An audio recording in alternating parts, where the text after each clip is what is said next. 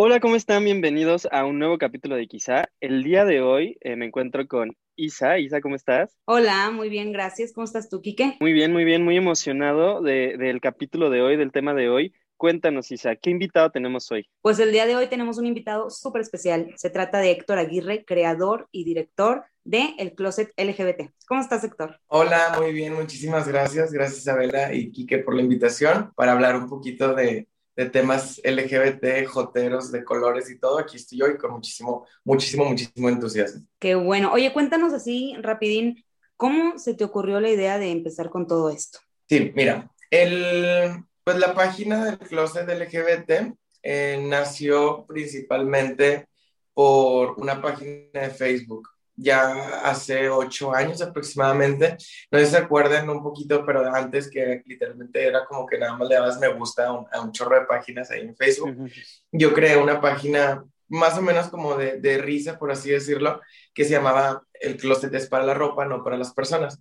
Y no por la risa en cuanto al tema, sino como fue de risa para mí por como hobby, por así decirlo, o sea, como que solamente por hacerla y ya. Nunca, nunca, nunca, nunca dimensioné lo que se venía en, eh, yo creo que ese mismo año incluso.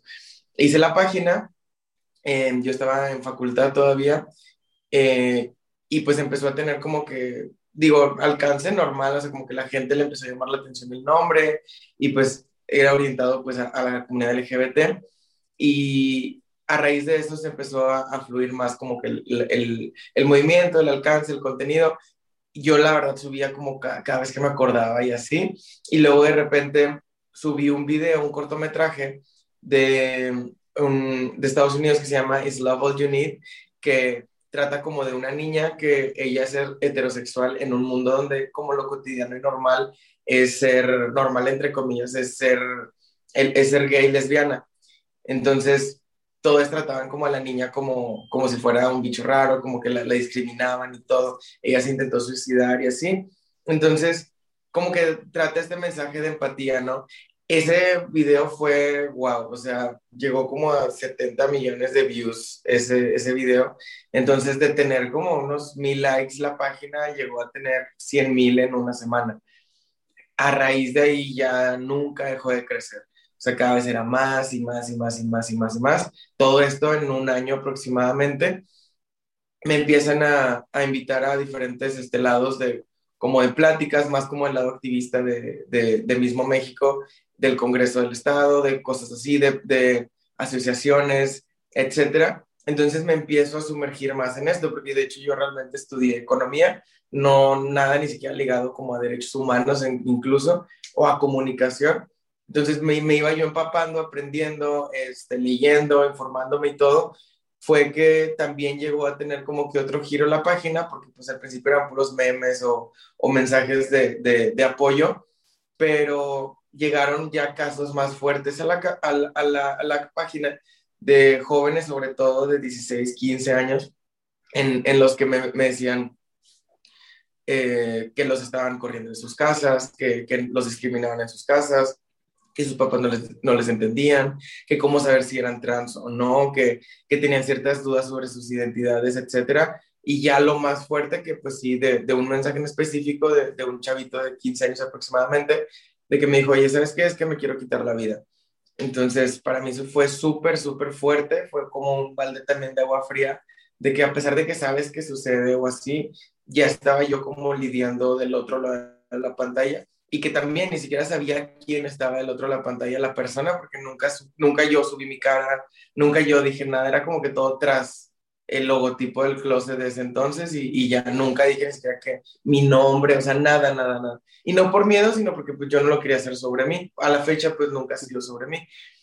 Eh, dado ese mensaje, pues yo empecé a, a, a cuestionarme realmente de que como que hacia dónde se estaba yendo todo esto me contacté con ciertas personas, una amiga me contactó con un maestro de la UDEM, de hecho, eh, ese chavo me contactó con una socióloga y con ellos, ellas, hicimos un equipo de otros cinco o seis personas más en las que juntamos de que un comunicólogo, psicóloga, etcétera, una abogada, así de, de todo un poco para hacer una asociación civil que fue tres años más tarde una asociación civil que se llama el Closet LGBT AC también, diferente, entre comillas, al closet LGBT, que es como que el sitio web donde subimos artículos informativos, de entretenimiento, etcétera. Al fin es lo mismo, pero diferenciado un poquito en, en los fines que se logran con cada uno. Pero pues es un poco, está muy reducido, pero esa es como la historia de, de, cómo se inició y hasta ahorita dónde va más o menos. Oye, no, está padrísimo el proyecto. La verdad es que creo que siempre se debe de aplaudir eh, que exista eh, medios o algo que, que, hable por la comunidad, porque creo que también, pues no hay, o sea, son escasos. Y pues la verdad, felicidades por, por todo el trabajo que han hecho. ¿Cuánto llevan más o menos, o sea, desde que empezó, desde que decías que empezaste con la página en, en Facebook? Que, pues mira, fue aproximadamente, de verdad está muy, ni siquiera yo me acuerdo muy bien porque yo creo que hice la página como hace 8 o 9 años, pero estuvo ahí como inactiva un rato y luego en lo que subí, en lo que no, o sea, ahí estuvo tambaleando. Ya fue a raíz de ese video que fue como hace 7 años aproximadamente, se viralizó y ahora sí empecé como que a darle más seguimiento a la página y la ACE se hizo hace cuatro años, la, la, asociación civil, pero pues en sí como que en todo este mundo, pues yo creo que llevo unos siete años, más o menos. Digo, desde que nací, ¿verdad? En el mundo LGBT, pero en, la, en el mundo como de, de, del activismo y de, y de informativo, etcétera, es eso más o menos. Qué padre, ¿no? Te digo que de verdad muchísimas felicidades. Por eso es que, que te tenemos como invitado, porque eh, queremos que nuestra audiencia, que quizá no está muy familiarizada con la comunidad LGBT, y con muchos de los temas, sí, muchas de las conversaciones que son muy cotidianas para la comunidad, pues a lo mejor para estas personas no, y justo parte de lo que queremos hacer con el podcast, pues es desarrollar y incentivar pues esta empatía. Y justo una pregunta que, que mucha gente dentro de nuestros círculos nos pregunta y que es como muy, muy constante es que de dónde viene, o sea, celebrando justo esta, este mes del orgullo, de dónde viene que se celebra un mes del orgullo o por qué un mes entero o qué, cuál fue el suceso histórico o social que desencadenó que hubiera una celebración. Que, porque si bien es algo que ha existido muchos años, me parece que para gente fuera de la comunidad es algo que se está popularizando en los últimos años y que apenas están como entendiendo de dónde viene, pero quizá hay mucha gente allá afuera que pues no, o sea, está está perdida con, con, qué es lo que se celebra o por qué se habla de un orgullo durante este mes de junio. Como dices, ahí yo creo que hay diferentes sucesos, tanto históricos como sociales, en los que influye el por qué ahorita sea un mes del orgullo total. O sea, porque es, es el mes completo. En sí, el Día del Orgullo es el 28 de junio. El, el 28 de junio es el día oficialmente del orgullo LGBT internacionalmente. Todo el mes se ha, se ha hecho como tal debido a que fue en el 69 en Estados Unidos, fue como el catalizador de los grandes movimientos, porque digo, ya había habido otras cosas, incluso en México, ahorita igual menciono un poco, pero en el 89 en Estados Unidos hubo una redada en un bar en Stonewall, en San Francisco, en el que violentaron a muchas personas por ser LGBT, porque fueron literalmente al bar a sacarles. Este fue una chica trans, en ese entonces no se definía como trans, sino que después fue, es, es P. P. Marshall, se llama. Ella fue como que la, la iniciadora de todo este movimiento junto con Silvia también. Este, iniciaron como que las grandes, eh, como el, el, boicoteo hacia también la policía de, de, empezar a levantar la voz, etcétera. Esa redada del, del, del 69 fue como que el movimiento que impulsó a otros países incluso a también alzar la voz. A raíz de esto se inició la primera marcha, no, no estoy tan seguro si fue en ese año, en el 70, pero que fue la primera marcha de Estados Unidos LGBT. Y en el México fue 10 años después. Como que centralizamos mucho el movimiento a Estados Unidos porque definitivamente es un catalizador importantísimo, pero a fin de cuentas también cada país lleva su lucha de una manera súper diferente. Digo, ahorita no sé si han visto la película del baile de los 41, que por fin se habló como que en la pantalla grande, pero ese es un tema que al menos los activistas lo tenemos como que muy presente porque fue como que el suceso histórico de México que, que hizo que fuera visto de una manera diferente, o sea, donde van 41 personas y eh, se llama 41 y más porque pues ahí estaban metiendo al yerno de, de Porfirio. Entonces ahí como que hubo todo este movimiento, etcétera. Eh, ya ahorita pues han sido muchísimas otras cosas los, lo que hemos avanzado a veces también se centraliza un poquito en el matrimonio igualitario, pero pues yo creo que va más allá. Es la, identidad de género para personas trans, la adopción, eh, los derechos de, de, de, laborales también, de discriminación, etcétera. Pero bueno, eso fue en Estados Unidos, se aterriza 10 años después aproximadamente en México y desde entonces se han hecho marchas cada vez más grandes porque también antes eran de que súper poquitas personas y ya ahorita pues es que lo vemos a veces también como que con, que igual ahorita hablamos de eso, pero con las empresas que también se suman y luego nos cuestionamos, ¿de verdad se están sumando o solo lo hacen para como que que son incluyentes, pero muchas no lo son. Oye, y ahorita tú que estás muy adentrado en, este en estos temas y sabes mucho de lo que está pasando en el país, ¿tú piensas que es un país inclusivo o es de rechazo? Ay, pues es que mira, varía también, digo, obviamente nos vamos ahora por estados, porque pues si yo vivo a lo mejor en, Ciudad de México, pues diría, pues sí, sí es un, sí es un país inclusivo, o diría, mi, mi entidad lo es, pero nos podemos ir a un Veracruz donde eh, los crímenes de odio son los más grandes de todo el país y pues el simplemente salir a la calle como mujer trans o como persona LGBT, pues es un riesgo que tu vida corre, o sea, entonces yo sí me iría más que es un país de rechazo. No sé, o sea, lo, lo podemos ver porque es que hay muchas personas que llegan a decir, yo he escuchado, de que pues que ya los aceptan, ya que buscan y todo, o ya se pueden casar, etcétera. Pues sí, pero aunque la ley a veces nos proteja la sociedad y la cultura, lo que falta está durísimo. O sea, seguimos escuchando casos de discriminación. Llegan personas que tienen todavía situaciones de calle con su familia. Al inbox son infinitos los mensajes que tenemos de jóvenes, sobre todo jóvenes, porque es como que lo más alarmante de personas que dependen de sus propios papás, de que existen los ECOSIC, que son los esfuerzos por corregir la identidad de género u orientación sexual, que son las llamadas, las este, comúnmente llamadas y malamente llamadas para mí terapias de conversión, porque no tienen nada de terapia, que intentan cambiarte quién eres y que están avaladas normalmente por la iglesia o por alguna institución este, religiosa, que se está buscando que sea ilegal y aún no lo es. O sea, en muchos lugares sigue siendo permitido que tus papás te, te, vayan y te lleven y te quiten el celular y te prohíban y te laven el cerebro.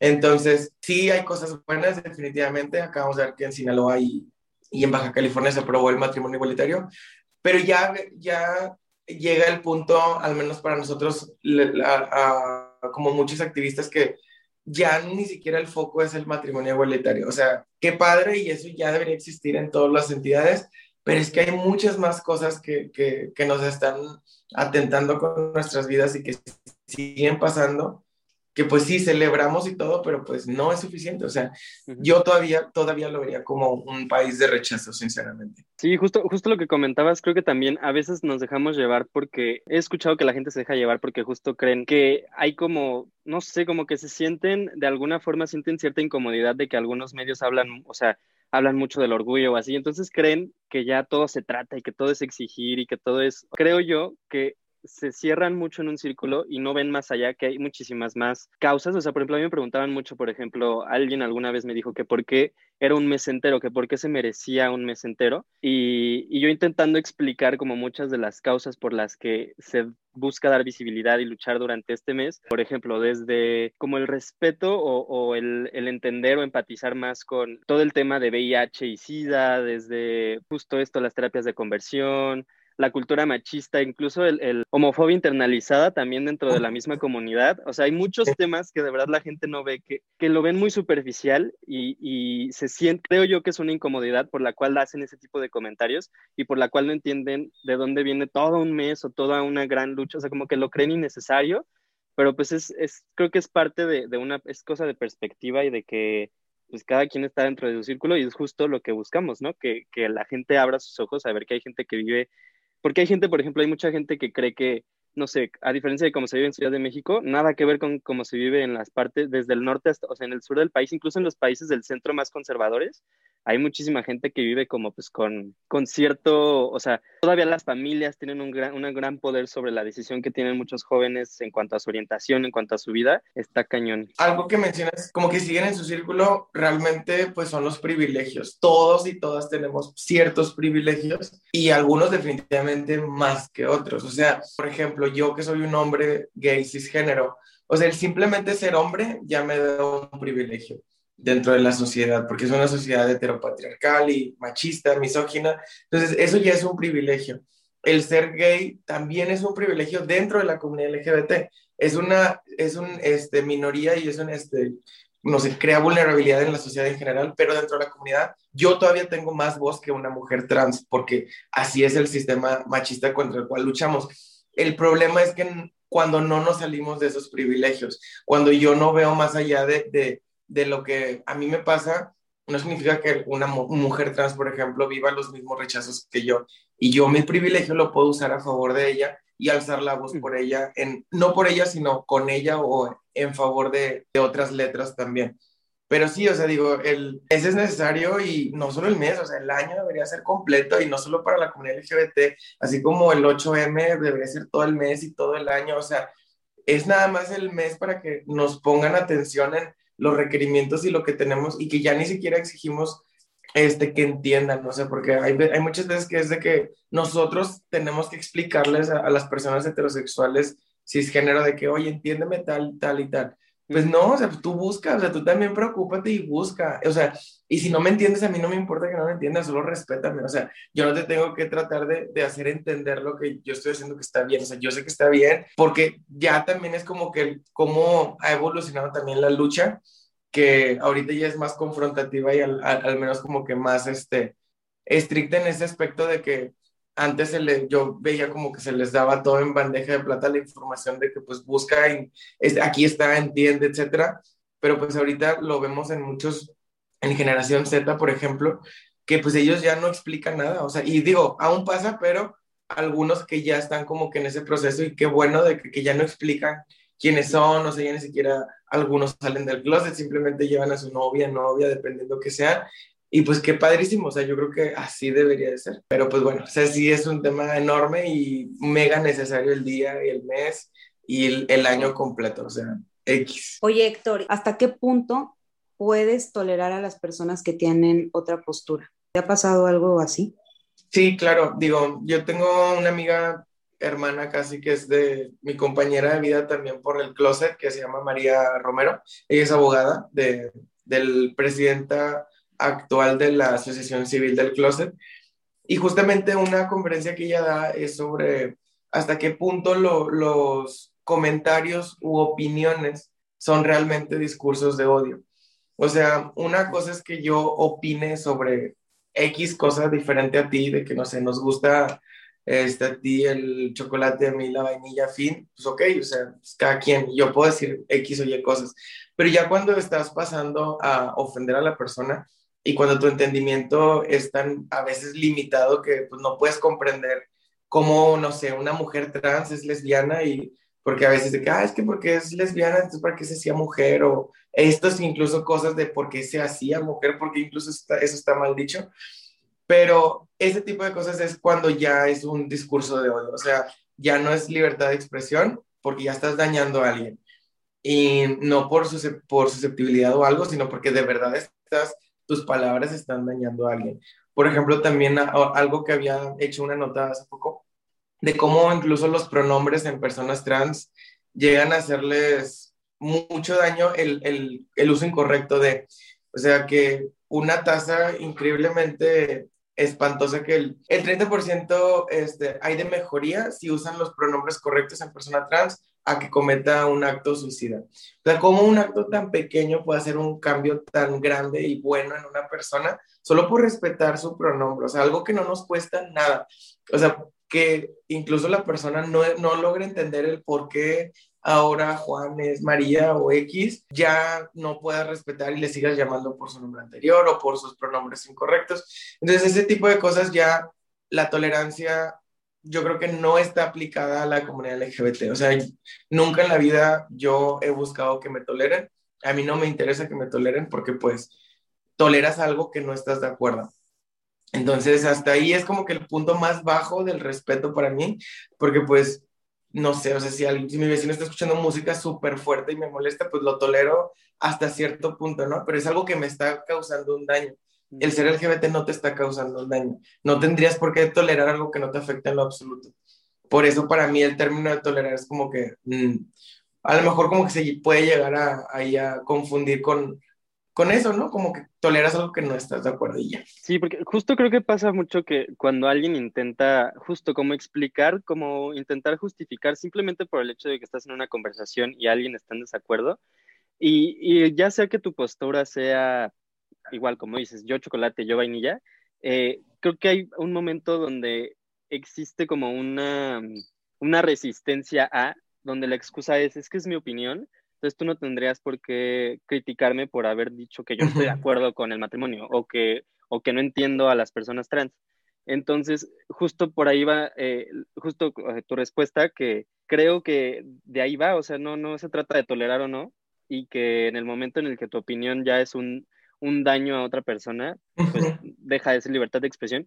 Y qué importante que hayas tocado justo esto, porque la gente lo toma muy a la ligera, pero desde el hecho de usar bien los pronombres, eh, sí es importante para, o sea, sí es necesario.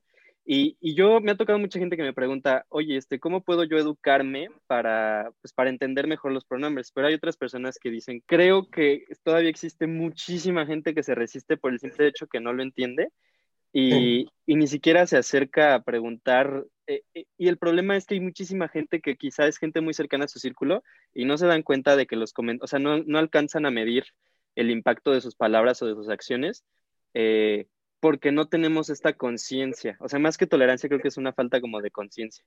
No sé qué opinas Claro, definitivamente. O sea, te digo, eh, es como a veces esta postura que también hasta suena privilegiada de, pues no, yo no entiendo. Pues sí, pero ¿qué estás haciendo por entender? O sea, acércate a personas LGBT, a cualquiera, y respetuosamente le puedes preguntar, o, de o para mí lo mejor, porque pues nadie tendría por qué explicarlo nada, solo si son amigos, ¿no? Pero, o sea, que podrías tener esa confianza. Eh, pero tú buscar por tus propios méritos, este, hay recursos infinitos en Internet en donde podemos buscar diversidad sexual, diversidad sexogenérica, términos, etcétera. Ahí te vas a dar cuenta de todo, o sea, hay libros increíbles que nos pueden ayudar, etcétera. Eh, y, por ejemplo, algo del uso de los pronombres este, tan sencillo como con una persona, y lo digo solo porque, no porque pues, no puedo hablar por nadie que es trans, porque pues yo no lo soy, pero tengo un amigo trans, este, un hombre trans, que con su experiencia y todo, él me ha dicho, o sea, prefiero mil veces que me pregunten de que, oye, ¿por qué pronombre prefieres que te hable? A que estén todo el tiempo la persona incómoda, de que, ay, ¿cómo le digo? O sea, es que se ve así, pero no sé si decirlo así, porque o él se refiere a sí mismo como tal, o eh, como que también la gente está como le crea un conflicto tan grande que, digo, a lo mejor suena mal de mi parte porque pues yo ya estoy muy empapado de esto, pero pues digo, ¿cómo no entienden algo tan sencillo de que pues se está refiriendo a sí mismo con pronombres de él, pues referirte a él, o, en, o si no saben del, del pronombre, y no quieren preguntar pues solo por su nombre o digo hay muchas variantes pero también algo que me decía él es como que él se da cuenta perfectamente cuando alguien lo hace porque se equivocó genuinamente que digo es lo que podemos tratar de trabajar en no hacerlo a diferencia cuando alguien lo hace con saña o sea que que él está diciendo incisivamente de que ella de que ay tú eres tal o tú como que se da cuenta no entonces la intención obviamente es lo más importante y que se, se vea que no lo estamos haciendo por ese lado pero pues sí, o sea, es súper importante ese tipo de detallitos, cuestionarnos nosotros mismos y lejos de que entendamos o no, pues es el respeto y fin. Y eso va, te lo juro que no solo para personas fuera de la comunidad, sino dentro de, porque a veces también hay estas este, situaciones discriminativas entre mismas personas dentro de que, sobre todo a personas que se sale del esquema de lo gay, lesbiana y bisexual, o sea, ya también para las personas trans, no binarias, otras orientaciones o identidades. Sí, como mencionas, los privilegios que incluso tienen los hombres gays, blancos, este, amados, fuertes, este, no sé, también desde, o sea, desde ahí, y ni siquiera ellos son, o sea, no alcanzan, a veces les falta esa conciencia de que tienen ese privilegio. definitivamente. Es que, por ejemplo, esto implica muchas cosas. LGBTIQ más, ¿cómo lo desglosas? Pues mira, em, el acrónimo tal cual es como completísimo, es de que LGBTTIQA más. Entonces, L de lesbiana, gay de, digo G de gay, B de bisexual, T, las tres T's. Ahorita como que se trata de, de, hacer solo una porque pues solamente personas trans y, ah bueno, travesti también. Trans, transexual, travesti, intersexual, queer y el más que pues engloba eh, a más identidades, demisexual, androsexual, pansexual, este, mil más. O sea, hay muchas, muchas, muchas, muchas variantes. Pero digo, a fin de cuentas, algunas son identidades, algunas son orientaciones, pero pues a fin de cuentas todas importantes y el punto también es, es como que no aprendértelas todas de memoria, no hace falta, no, no, no, hay problema si nos equivocamos, sino el, igual el respeto y fin, o sea, así no entiendas alguna o algo, pregunta, investiga y respetar cualquier otra letra de la crónica. Yo tengo una, o sea, quiero agregar antes de terminar, una duda que, que me hacen mucho y que a veces no, creo que yo no, o sea, a veces yo, yo hablo mucho y me o sea, confundo más a la gente.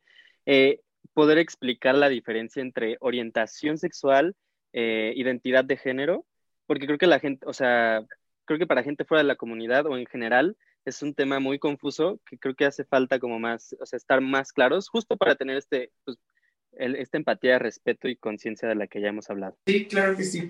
Mira, identidad, de hecho lo podemos segmentar en tres, que es identidad de género, orientación sexual y expresión de género. Mm, expresión. de género e identidad de género van ligadas, ligadas no por significado, sino por, por la explicación nada más. Identidad de género es quién soy. O sea, es tal cual como lo interno. Es cómo me identifico yo mismo, sin necesidad de que si tenga una operación, de que me tenga que hacer una operación, de que tenga que tomar hormonas, de cómo luzco, o sea, de nada, solamente quién soy. Yo soy un hombre cisgénero, por ejemplo. Cisgénero significa que pues soy un hombre que se identifica como hombre.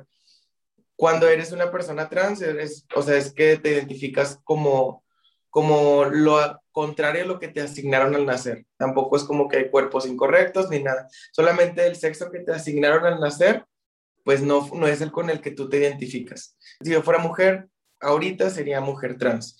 Esas son las identidades de género la expresión de género es como luzco por fuera.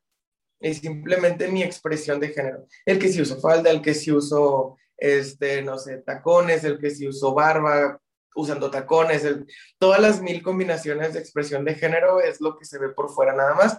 Y tal cual, la expresión no define tu identidad.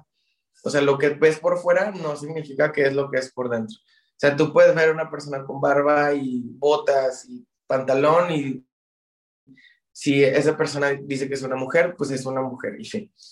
Y la, orientación sexual va más allá de quién soy, sino quién me gusta, con quién quiero estar, qué me atrae, quién me atrae.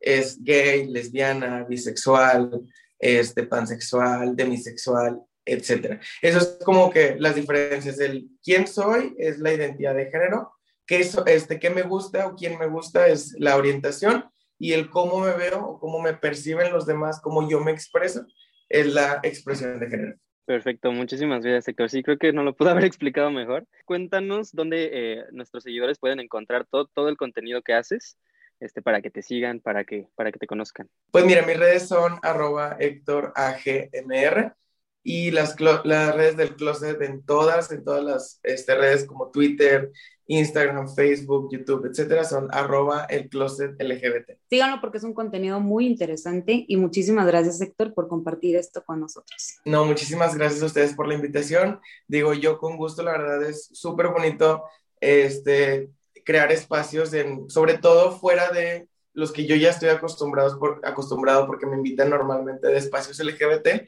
que es padrísimo. Digo, tenemos mucho que aprender siempre, pero también a estos nuevos espacios que se salen de la burbuja es súper importante y muchísimas gracias. Muchísimas gracias a ti.